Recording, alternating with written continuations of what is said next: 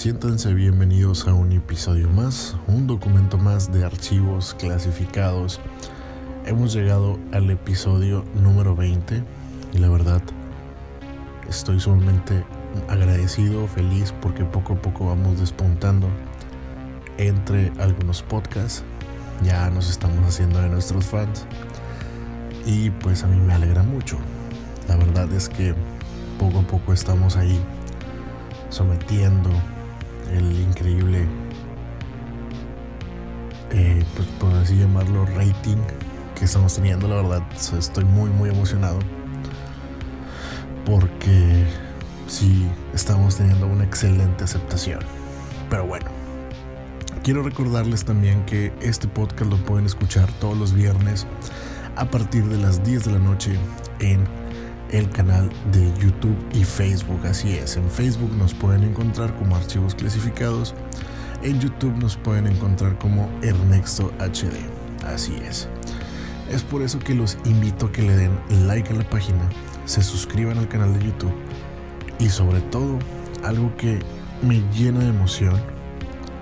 Y digo me llena de emoción porque es algo que siempre hemos planeado y hemos estado analizando más que nada antes de la planeación y es que nos gustaría y nos encantaría que las personas que están escuchando este podcast se suscriban al canal y le den like al Facebook.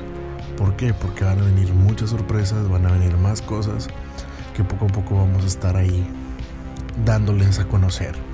También tenemos un Instagram en el cual pueden ver las fotografías de lo que se va a publicar en el transcurso de la semana. Ya saben que me pueden encontrar igualmente como archivos clasificados. Y también tenemos un correo electrónico para que nos hagan llegar todas las preguntas. Si ustedes quieren también por ahí algún tema en específico, pues lo pueden hacer llegar a través de correo electrónico. Pero bueno, también no cabe mencionar, más bien hay que mencionar que nos pueden escuchar en Spotify el viernes despuesito de las 9 de la mañana a 10 de la mañana. Así que damas y caballeros, espero que se encuentren muy bien, espero que hayan tenido una semana excelente y les quiero agradecer por todo el apoyo que estamos recibiendo y pues nada, el episodio del día de hoy lo vamos a dividir en dos partes. Este se llama Viajes en el Tiempo. Vamos a ver qué consiste en este capítulo, qué consiste lo que es un viaje en el tiempo. Y ya en los próximos capítulos vamos a hablar de los crononautas que se suponen que, van que viajaron en el tiempo. Pero bueno, bienvenidos al episodio número 20 de Archivos Clasificados, Viajes en el Tiempo.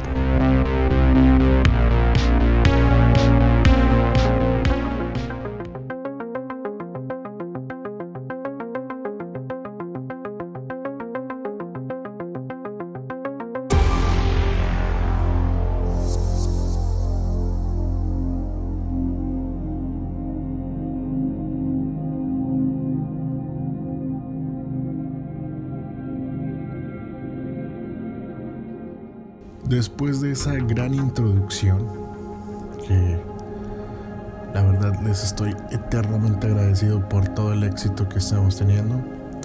Muchas gracias a todos. Espero que disfruten este documento número 20, que aún se sigue maquilando porque aún no lo terminamos. Y es por eso que decidimos hacer varios volúmenes. Puede ser uno, pueden ser dos, no lo sabemos. Pero por ahora quiero hablarles, queremos hablarles de los viajes en el tiempo. Es un tema muy complejo donde a ciencia cierta no se sabe sobre la posibilidad de viajar en el tiempo. Durante toda nuestra historia, el hombre se ha encontrado con muchos descubrimientos, los cuales han cambiado su forma de pensar y de ver la vida.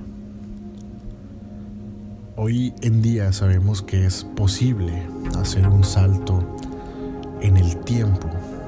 Esto dependiendo de hacia dónde nos dirigimos, como por ejemplo, si tomamos un vuelo de Tokio a Hawái, se cruzaría sobre la línea de la fecha y se retrocedería y se, y se retrocede en el calendario. Bueno, con esta explicación nos podemos dar una idea de que el tiempo no es universal. Pero, ¿qué quiere decir esto? Bueno, esto nos dice que el tiempo no es igual en todas las partes del mundo. También nos dice que no tiene un ritmo constante. Pero se sabe que en el espacio el segundero va mucho más lento que en la Tierra. Pero ¿se han preguntado por qué pasa esto? Bueno, esto se debe a la fuerza de atracción que ejerce nuestro planeta. A esto se le suma la velocidad con la que se mueven los satélites donde se encuentran los relojes que hacen mediciones. Esto lo podemos comprobar por medio de los eh, satélites de el pues por así llamarlo del posicionamiento global que vendrían siendo los GPS. Esto contiene unos relojes que son demasiado demasiado precisos, pero el detalle que tienen es que se retrasan una millonésima parte de segundo a diario, que quiere decir que todos los días estos relojes se retrasan una millonésima parte. ¿Pero por qué? Esto es por lo que se hace con la fuerza de atracción.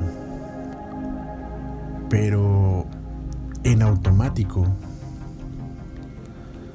el sistema corrige este fallo que es provocado a diario, ya que este detalle puede provocar que todos los GPS en la Tierra se desvíen por más de 9 kilómetros cada día.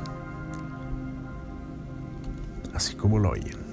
O sea, es importante esta, este, ¿cómo le podríamos llamar? Este recubrimiento o esta actualización diaria para que no falle el kilometraje en la Tierra. El tiempo, como todos sabemos, es relativo. Pero, ¿qué quiere decir esto? Bueno, el tiempo se dice que es relativo ya que no puede ser el mismo en una situación de estrés, pero tampoco sería lo mismo en una situación placentera. Para esto, eh, nuestro querido Albert Einstein nos da un ejemplo de una forma muy sencilla y completamente entendible. Él nos dice que pongamos la mano durante un minuto sobre una estufa caliente o sobre la llama de una estufa. Y esto te parecerá una eternidad. Pero en cambio, si nosotros nos sentamos al lado de una chica bonita o de un chico bonito durante una hora, esto nos parecerá un minuto. Esto se le llama relatividad. Obviamente todos hemos pasado por situaciones dolorosas físicamente hablando que efectivamente, o sea, no nada más físicamente, sino mentalmente en ocasiones también. A veces decimos, bueno, ya quiero salir de esto, de algún problema o simplemente algún, uh, no sé, dolor de cabeza que dices, sabes que me duele demasiado la cabeza, ya me quiero ir a mi casa cuando estás en la escuela, en el trabajo, y se te hace una eternidad. Pero digamos que vamos a una fiesta que hemos estado esperando por mucho tiempo y se nos va como agua porque estamos disfrutando el momento. Bueno, el tiempo también se conjuga en tres dimensiones, las cuales son X, Y y Z, así como lo grafica el plano cartesiano. Y estas mismas dimensiones se definen como altura, anchura y profundidad. Es por eso que el tiempo también se define como dimensión. Un ejemplo muy claro sería, un hombre puede vivir en promedio unos 80 años, mientras que una roca puede vivir cientos, si no es que miles de millones de años. Esto nos dice que el tiempo es completamente medible. Y de igual manera el espacio. Si lo vemos de esta manera, podríamos definir que el tiempo sería una cuarta dimensión. Pero si unimos las tres dimensiones físicas con la dimensión del tiempo, esto sería, como lo dice la ciencia, el tan llamado espacio-tiempo. Hasta aquí está un poco complicado, ¿verdad? En estos momentos se han de estar preguntando, pero ¿de qué estás hablando que ya no entendí?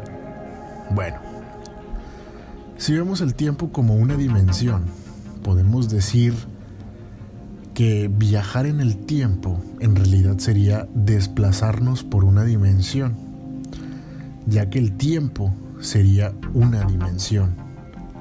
Claro está que éste debe permanecer unido a, los, a las otras tres dimensiones,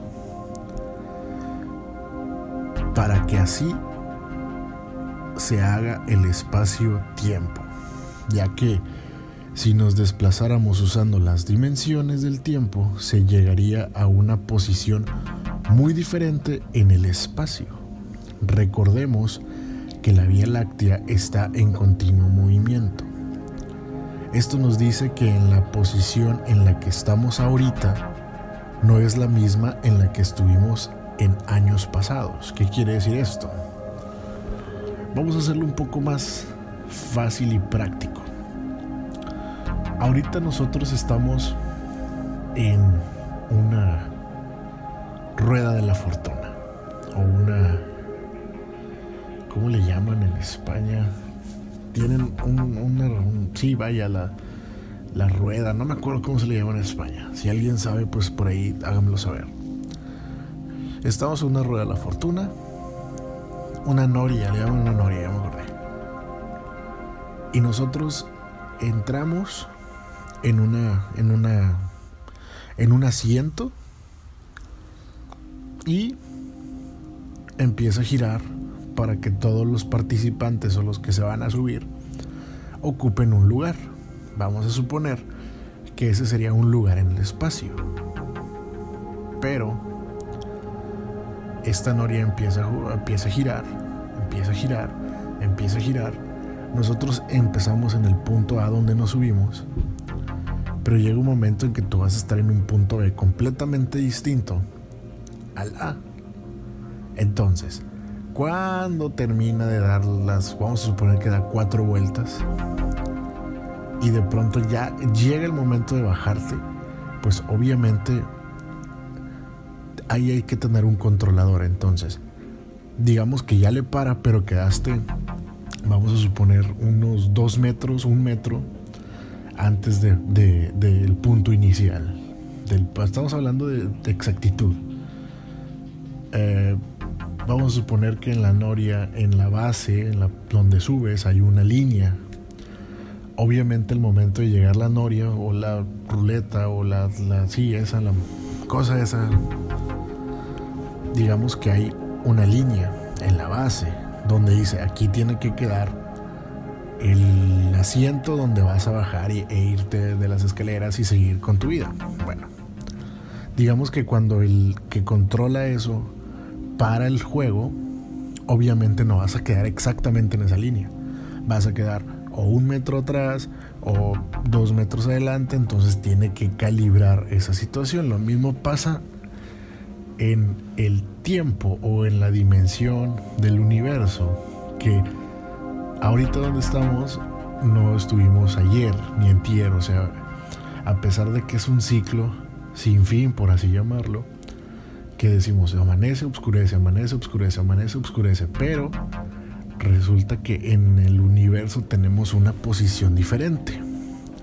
no estamos en el mismo lugar de hace 10 años, porque recordemos que los planetas van teniendo movimientos y el universo está girando.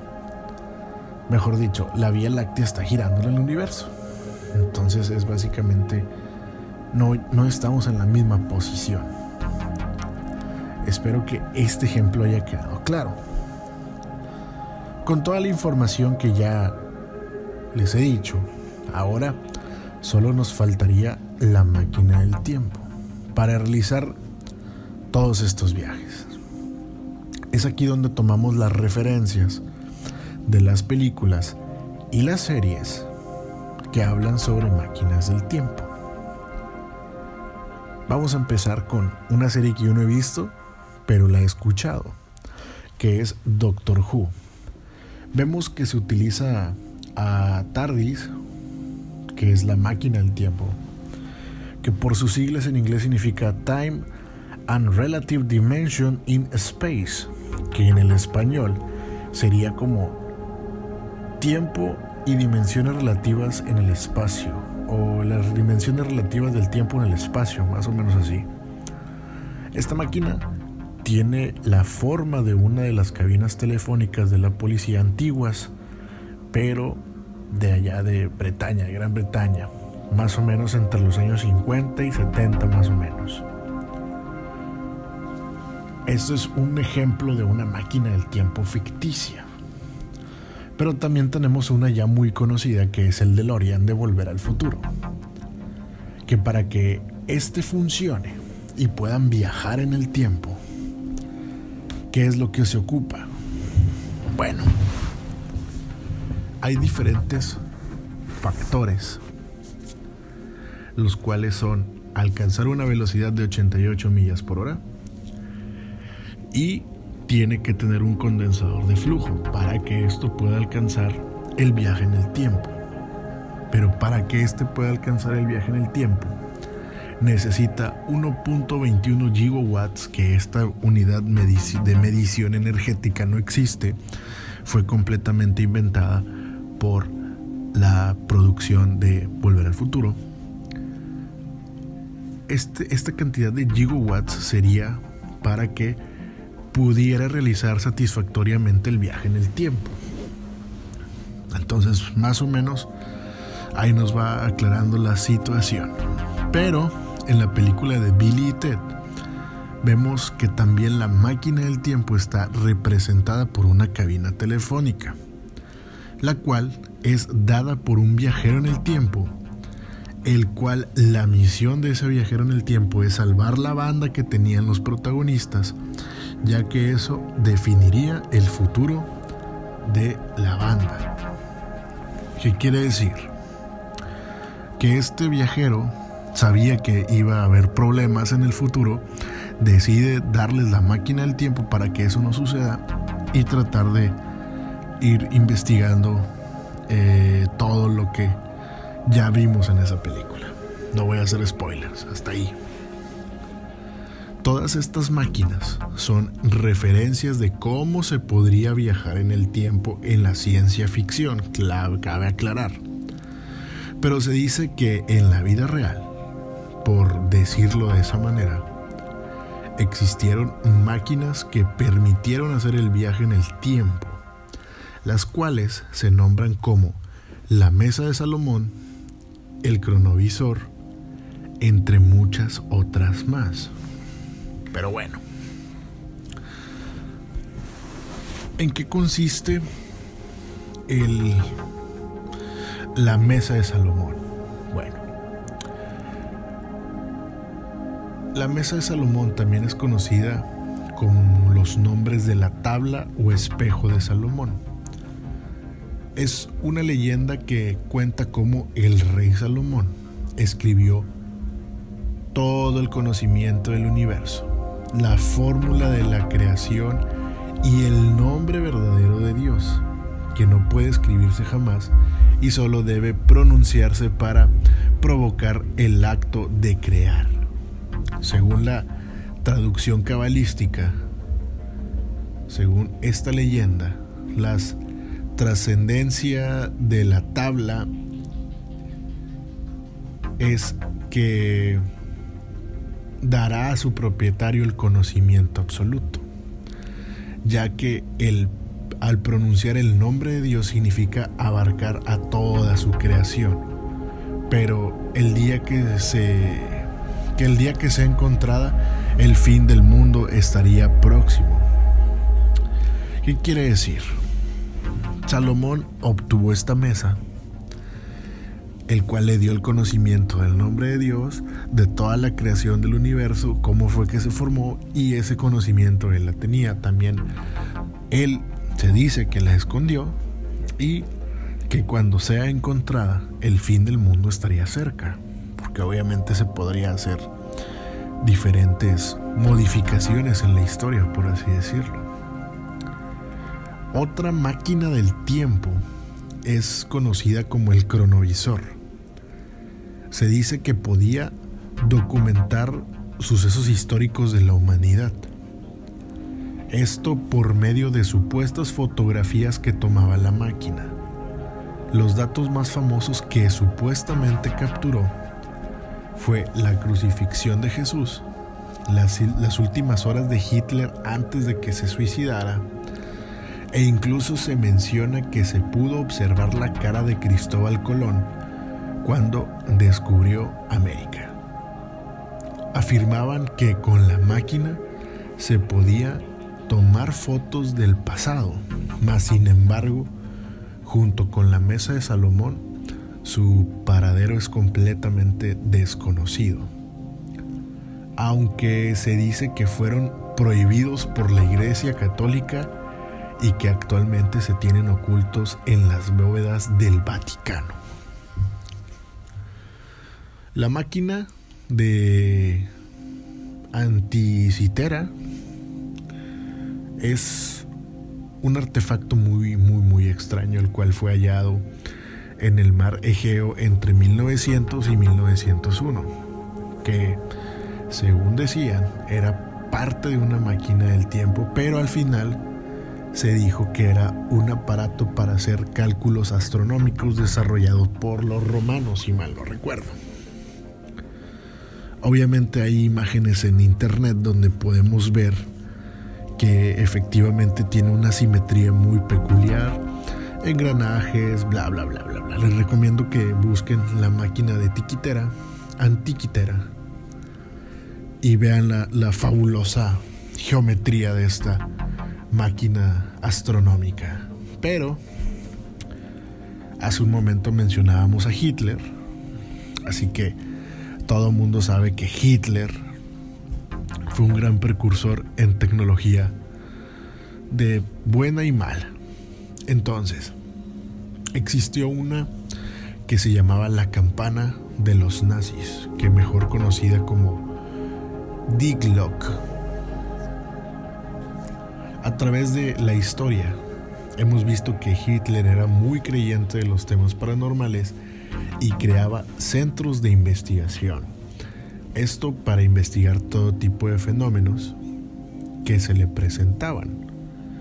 La campana nazi fue una, fue una investigación que realizó el, el ufólogo, o se hizo toda una investigación por medio del ufólogo de Giorgio Zoukalos, que es el ufólogo de History Channel.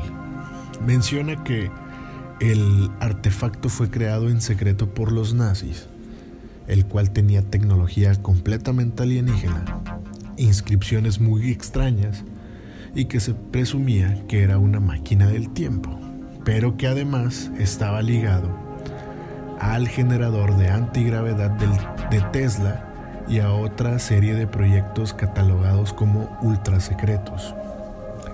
Se dice que el proyecto se llamó Cronos y que fue puesto en marcha, pero se detuvo ya que los espías enemigos ya estaban investigando este proyecto.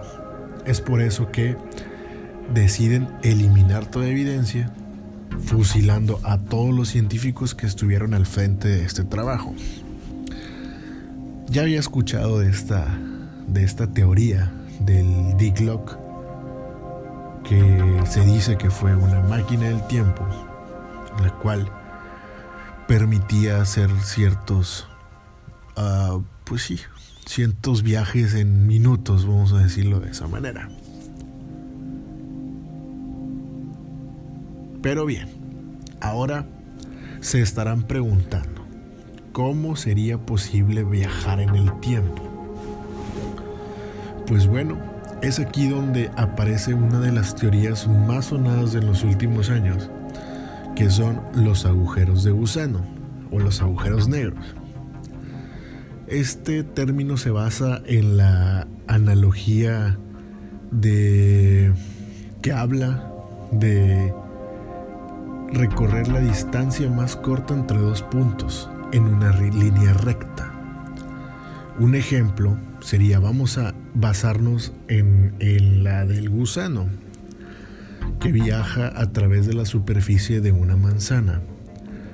Esto quiere decir que la manzana sería lo que representa o la que representa el universo. Y tomando en cuenta todo esto, la pregunta que surge es, ¿cómo pasaría el gusano de un extremo al otro sin rodear la manzana? Esto quiere decir que habría un camino muy corto. El camino corto que puede tomar sería atravesando la manzana, el cual sería, como les comentaba, en vez de recorrer toda la superficie, de la, la, distancia de un lado de la manzana hasta el otro es igual a la circunferencia de la manzana. Por lo tanto, si la atravesara por en medio sin recorrer, sería mejor que rodearla, ya que la distancia sería mucho menor si este principio lo aplicamos a las grandes distancias que hay en el universo. Es obvio que sería mucho mejor atravesar que rodear. Definitivamente creo yo que sería lo mejor se puede hacer. Muchas veces nos hemos preguntado ¿por qué mejor no me voy en línea recta en vez de dar una vuelta a alguna manzana o a pasar por en medio de la, de la manzana o de la glorieta? De, de alguna calle, incluso en su propia casa dicen, si me voy por aquí, puedo llegar más fácil a el baño, por así decirlo. Según la teoría de la relatividad de Einstein nos dice que el universo es como una sábana que se dobla.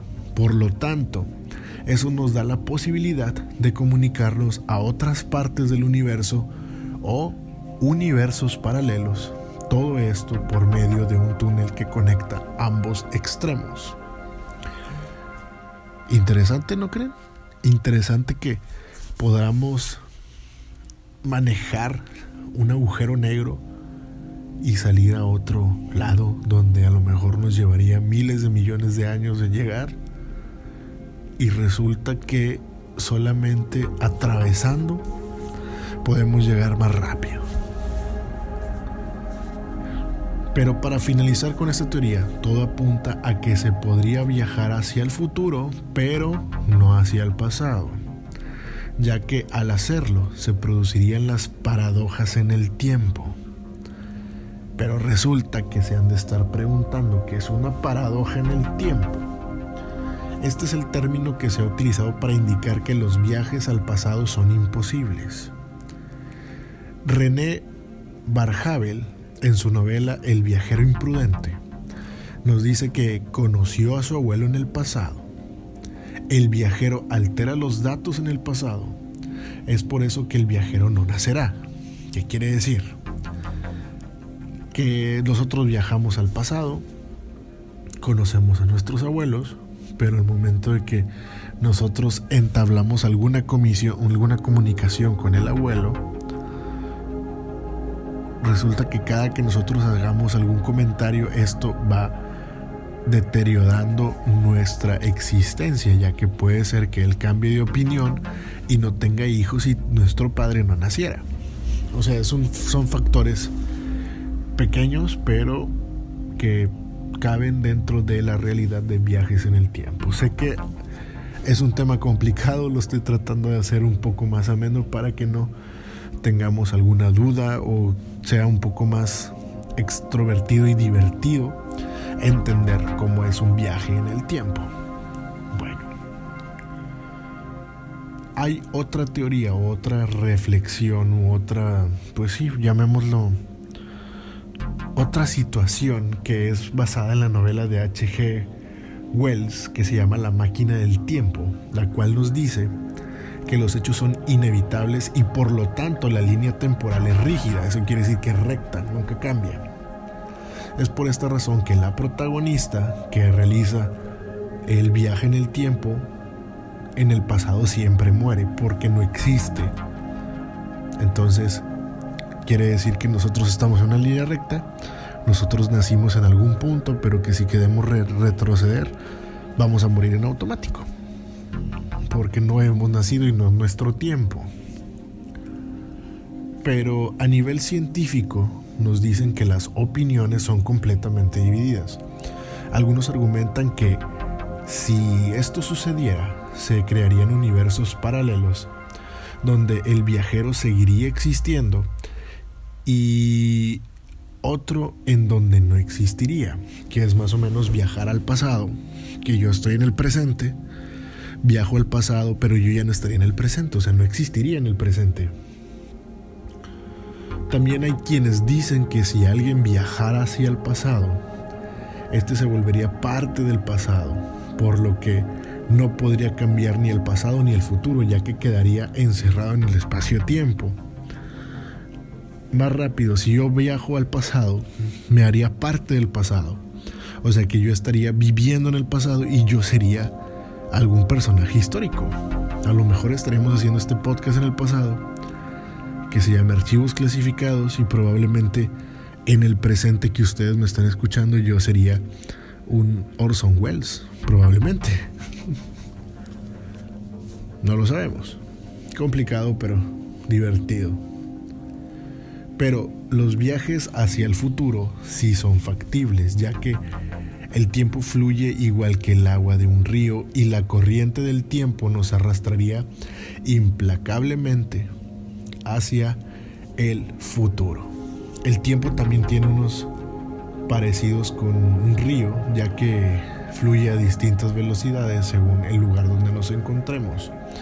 Ya vimos que en el espacio el tiempo corre de manera diferente a la Tierra y que esto produce que los relojes en los satélites se desincronicen. Así que viajar al pasado es considerado algo improbable, pero viajar al futuro lo considera una forma más óptima. ¿Qué quiere decir esto?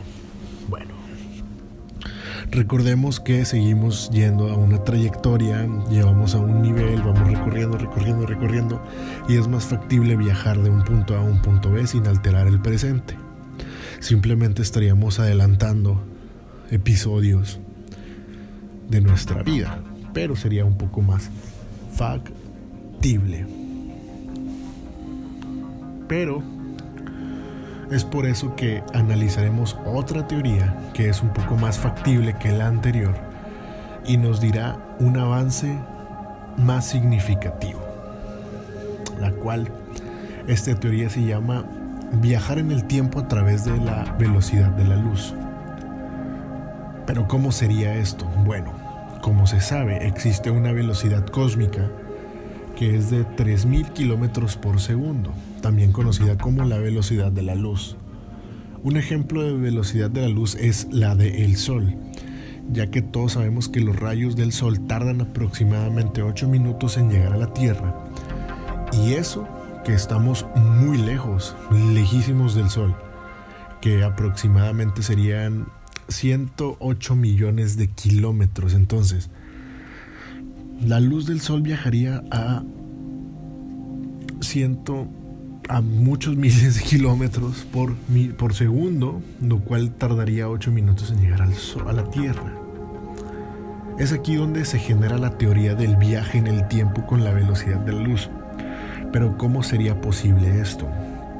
Bueno, la teoría nos dice que si alcanzáramos la velocidad de la luz, esto estando a bordo de una nave espacial o de alguna nave, avanzaríamos en un día lo que en un año. Recordemos que en el episodio en una serie de anime llamada Dragon Ball. En un episodio sale una cámara del tiempo o un cuarto del tiempo en el cual eh, un día es un año. Entonces más o menos tiene lógica esto que nos está diciendo. Ya que está comprobado, y con esto vamos a cerrar el tema el día de hoy, que un astronauta ruso llamado Sergei uh, hizo algo que no cualquiera se atrevería, que es, ya que el astronauta Sergei tiene el récord actual de viajar a través del tiempo alcanzando, alcanzado por un ser humano. Esto en sus más de 748 días a bordo del Mir, que es el, la nave espacial. Viajó aproximadamente 27.359 kilómetros por hora, llegando a estar alrededor de 0.02 segundos o 20 milisegundos en el futuro que es considerablemente más que cualquier otro ser humano, utilizando la teoría de la velocidad de la luz. Sé que es complicado, sé que no lo estamos entendiendo del todo, pero hasta aquí vamos a dejar el capítulo de el día de hoy de viajes en el tiempo, porque en el próximo capítulo vamos a explicar cómo es que este astronauta se adelantó 20 milisegundos en el tiempo y es ahí donde empezamos la serie de los crononautas, o mejor dicho, los viajeros en el tiempo. Espero que les haya gustado el podcast del día de hoy. Yo estoy fascinado con todo lo que estamos escuchando. Sé que es un tema complicado, pero poco a poco estamos resolviendo sus dudas. Si tienen alguna duda, háganmelo saber en los comentarios de la parte de abajo en el canal de YouTube háganme por favor también sus comentarios a través de el fanpage o la, la página de archivos clasificados en Facebook. Gracias a todos por estar escuchando esta emisión. Les recuerdo nuestras redes sociales, nuestro Facebook es Archivos Clasificados, en YouTube nos pueden encontrar como Ernesto HD, Ernesto HD, y a través de nuestro Instagram que es archivos clasificados. También les recuerdo que tenemos el correo electrónico ernextohd.gmail.com y no dejen de seguirnos en Spotify, en YouTube. Señores, por mi parte es todo. Esta es la primera parte de una o de dos, no lo sabemos, de viajes en el tiempo. Yo soy Héctor Hernández y los veo, o los escucho el próximo viernes que descansen, si es que pueden. Y si lo logran, que descansen en paz.